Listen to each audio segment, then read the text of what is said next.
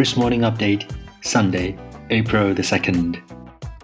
哎，大家好，欢迎来到四月二号的 Chris 英文早报。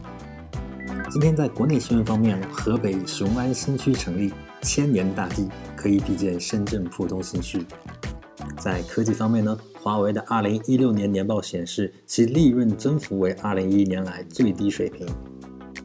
体育方面，美国 NCAA 的四强产生，太平洋西北地区双雄将决战南北卡。最后，武汉本地新闻。呃，四月一号，湖北自贸区总体方案出炉，武汉片区的重点发展为战略性新兴产业的定位。China announced Saturday it would establish a Shouwan new area in Hebei province as part of its measures to advance and coordinate development of the Beijing-Tianjin-Hebei region.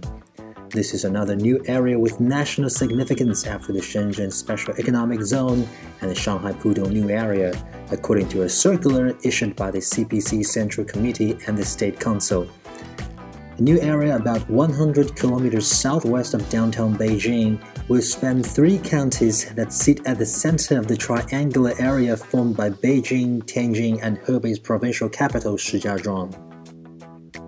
The move will help to phase out non-capital functions from Beijing, explore a new model for optimized development in densely populated areas, and restructure the urban layout in the BTH region, according to the circular. The new area will cover around 100 square kilometers initially and will be expanded to 200 kilometers square kilometers in midterm and about 2,000 square kilometers in the long term. And China's telecom equipment and smartphone maker Huawei Technologies said on Friday that its net profit edged up just 0.4% last year, its slowest annual growth since 2011. Huawei, the world's number three smartphone maker behind Apple and Samsung, said net profit rose to 37.1 billion yuan or 5.3 billion US dollar in 2016. The company's global revenue climbed 32% to 521.6 billion yuan, slightly slower than the 35% growth a year earlier.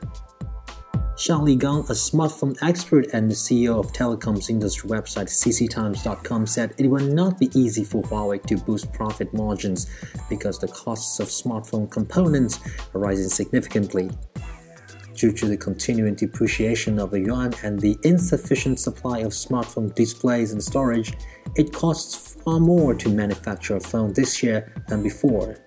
But smartphone vendors are cautious to hike the prices of their products given mounting competition. Strong competition in China's smartphone market from previous, previously little known local rivals Oppo and Vivo cost Huawei's top spot as the biggest vendor in the domestic market last year. Huawei shipped 139 million phones last year, up 29% compared with a flat global smartphone market. The figure just missed an earlier target of 140 million. And let's take a look at the NCAA Final Four. It's the Pacific Northwest versus the Carolinas as Sasquatch versus barbecue or pouring rain versus stifling humidity. Whichever description you prefer, it will be the Pacific Northwest versus the Carolinas in the Final Four of the NCAA Men's Basketball Tournament. On Sunday, the number one seed North Carolina earned its second straight trip to the Final Four, defeating the number two seed Kentucky in a 75 73 nail biter. Earlier in the day, the number 7 seed South Carolina upset number 3 seed Florida to 77 to 70. On Saturday, the number 1 seed Gonzaga beat number 11 Xavier 83 to 59 and number 3 Oregon defeated number 1 Kansas 74 to 60 to punch their final four tickets. Next Saturday in Glendale, Arizona, Gonzaga will play South Carolina when Oregon taking on North Carolina. The winners will play in the championship game on April the 3rd. It will be the first Final Four appearances for both Gonzaga and South Carolina. Oregon made it, made it that far once before in 1939 when it won the title. It will be the record 20th Final Four for North Carolina.